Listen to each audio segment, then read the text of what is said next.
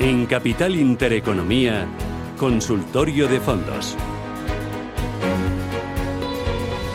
En este consultorio de fondos de inversión responderá enseguida Fernando Luque, editor de Morningstar. Con él vamos a repasar buena parte del mercado, los fondos que hay, eh, cómo se están comportando y cuáles son las estrategias pues, que más se están empujando desde las distintas casas para este recién estrenado 2021. Ya tengo al otro lado del teléfono a Fernando Luque, editor de Morningstar. Fernando, ¿qué tal? Buenos días. Buenos días, ¿qué tal todo? Fenomenal. Hoy voy a recordar los teléfonos 915 33 1851 o 609 224 716 para aquellos oyentes que nos quieran plantear sus dudas sobre fondos de inversión. Eh, oye, antes voy con em, duda asistencial, porque estoy viendo que mucha gestora me está diciendo en renta fija sí que merece la pena, pero en renta fija eh, high yield y también eh, renta fija asiática porque ahí merece la pena el binomio rentabilidad-riesgo. Eh, ¿El ahorrador español está preparado para mm, meterse ya en ese tipo de, activos? Eh, no, esa es la respuesta corta. A ver, es que un high yield hay que recordar, o incluso la renta fija asiática, pues hay que recordar que es un tipo de activo con un riesgo alto alto para el inversor, digamos, medio español que no quiere asumir excesivamente riesgo con su cartera. Y claro, meterle un high yield, el high yield hay que recordar también que tiene más correlación con la renta variable que con la renta fija. Y luego, pues también hay que eh, pues entender qué es lo que queremos con la renta fija. Ah, esto es como ser un entrenador de, de un equipo de fútbol o de baloncesto.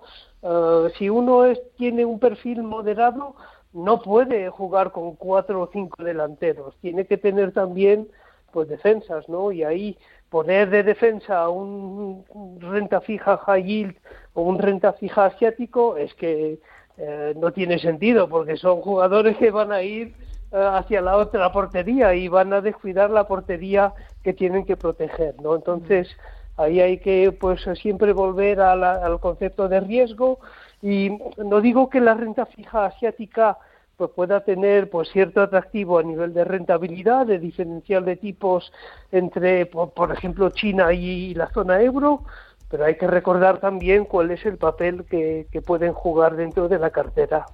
Vale. Eh, hoy empiezo con eh, oyentes, con eh, preguntas, pero antes también me interesa, dentro de las gestoras, porque hoy está la presentación de la estrategia de Bestinver, dentro de las gestoras españolas independientes, em, la mayoría de ellos invierten en renta variable española o en renta variable europea y para muchas de ellas, porque muchas son value, pues el pasado ejercicio no fue bueno.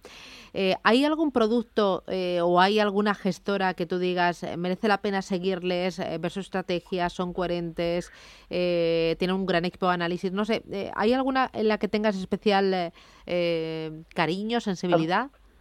A ver, hay muchas.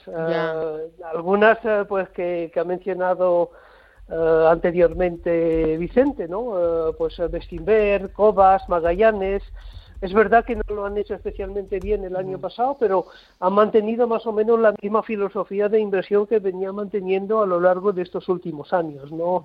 Y, es de agradecer, porque yo creo que ahí está el valor del, del gestor o de la gestora, el mantener, digamos, el mantenerse fiel a esa filosofía de inversión, ¿no? Entonces, eh, siguen siendo buenos gestores. Es verdad que el mercado pues no les ha dado la razón en el sentido de que pues han sido los valores de crecimiento eh, y especialmente en Estados Unidos los que, han tirado en este en este pasado año 2020 eh, pero tendrán su hora eh, porque siempre es así los mercados funcionan con ciclos no y es verdad que el ciclo de crecimiento es decir, de, de, mejor comportamiento de los valores de crecimiento frente a las acciones de valor, pues viene pues desde hace ya varios años, pero en algún momento pues las tornas cambiarán eh, y esos gestores serán pues los que destacarán a nivel de rentabilidad, estoy convencido. Mm, Vicente, ¿qué tal? Buenos días. Sí, hola, buenos días. Dígame. Bueno, lo, lo primero darles las gracias a don Fernando y a Radio Intereconomía, nos ayudan muchísimo. Mire, eh, yo tengo en el BBVA, tengo este que es el Quality conservador, que, que me va francamente mal con él, y luego el MFS, el Prudent Wells. Entonces quisiera cambiarlos y no sé si realmente eh, cambiarlos a, a Europa, eh, pequeños y medianos, o a, Estados Unidos, un, tecnológico, una cosa así, a ver si me podía recomendar. El cambio sé que es, que es grande, pero eh, no sé, estos dos fondos que opinan de él, los que tengo, no, me, no me parece a mí que, que, esté bien posicionado. Muy bien, gracias, muy amable.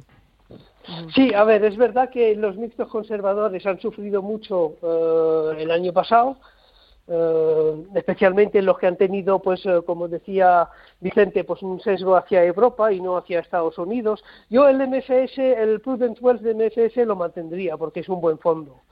Eh, el Quality de BBVA, yo creo que hay opciones probablemente, más baratas, seguramente más baratas que, que este tipo de fondos, pero un mixto conservador eh, yo creo que va a sufrir, digamos, en el año 2021 por la problemática que tenemos con los tipos bajos. Eh, yo no soy especialmente positivo con eh, la renta fija. es verdad que hemos tenido varios años de rentabilidad muy aceptable para la renta fija. De hecho, en el 2020, si cogemos la media de la categoría de renta fija, de la zona euro, pues la rentabilidad ha sido del 1,8%, de casi un 2%. Hay fondos que han obtenido más que un 2% y probablemente los mixtos se han quedado pues por debajo de, de lo que han dado eh, los fondos de renta fija. Eh, ir a Estados Unidos eh, supone asumir un riesgo divisa. yo no lo asumiría en estos momentos, es decir, me quedaría, si quiero invertir a través de un fondo mixto conservador me mantendría pues en el área conservadora. Es verdad que eh, las rentabilidades que podemos esperar eh, de este tipo de fondo pues vendrán por la parte de renta variable y yo ahí pues eh, no asumiría el riesgo divisa y no asumiría demasiado riesgo en renta fija, es decir, elegiría pues un producto mixto con pues la parte de renta fija con unas duraciones, es decir, que invierte, con unas duraciones cortas, perdón, es decir, que invierte pues en bonos y obligaciones de medio corto plazo más que de largo plazo, que son eh, los que más pueden sufrir en un ambiente de, digamos, de repunte de, tipos. Eh, voy con consulta a través del WhatsApp 609-224-716. Mira, uno de los oyentes dice, buenos días, me gustaría que me aconsejara tres fondos de renta variable eh, y no dice nada más. A ver, espera a ver que no. No, em, no, tres fondos de renta variable. Eh, eh, o sea, esto es muy difícil, pero entiendo que o sea, renta variable global, ¿no? Si, si uno empieza de cero, renta variable global. Sí, la, la, respuesta es muy fácil. sé que la, la, pregunta es un poco ambigua, pero la respuesta es muy fácil. Primero, no hace falta tres fondos de renta variable, con uno solo basta. Entonces, ¿qué tipo de fondo de renta variable puede uno tener en cartera? Pues uno que sea diversificado y uno que sea barato. Eh, diversificado y barato, pues eh, por ejemplo, pues un fondo indexado sobre eh, no tanto el MSCI World, sino más fondo indexado sobre un índice que es muy parecido al MSCI World, que es el All Country eh, ¿Por qué digo all country? Porque el MSCI World no tiene exposición a mercados emergentes.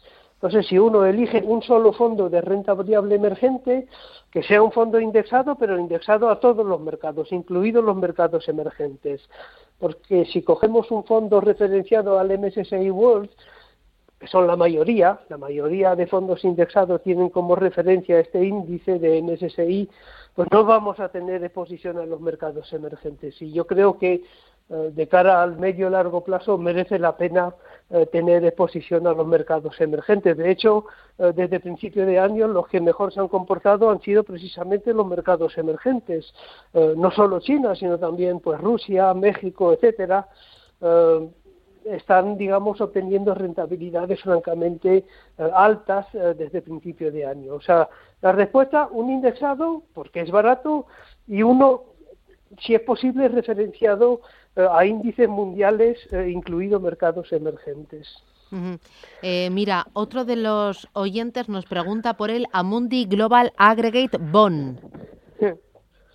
Sí, este es un, digamos, un fondo indexado también, pero de renta fija y de renta fija global. me parece bien, porque aunque no soy un fanático de la renta fija de cara al 2021, evidentemente no puedo recomendar un 100% en renta variable para todos los perfiles de riesgo, ¿no? Eh, entonces, un poquito de renta fija, pues eh, viene bien, pero no pensando tanto en la rentabilidad, sino más bien en el control de riesgo de la cartera. Eh, aunque en este caso, siendo un fondo de renta fija global, pues se va a ver expuesto pues a las divisas, ¿no? Y en especial al dólar, ¿no? que es un gran componente de la renta fija global. Entonces también supone asumir un poquito de riesgo, pero por eso no invertiría toda la renta fija en este fondo. Vale, eh, mira, eh, hay otro de los oyentes que nos escribe, se llama eh, María Muñoz y me pregunta por varios fondos de inversión, a ver que los vean. El JP Morgan US Technology, el Fund Smith Equity y el Alliance Global Artificial.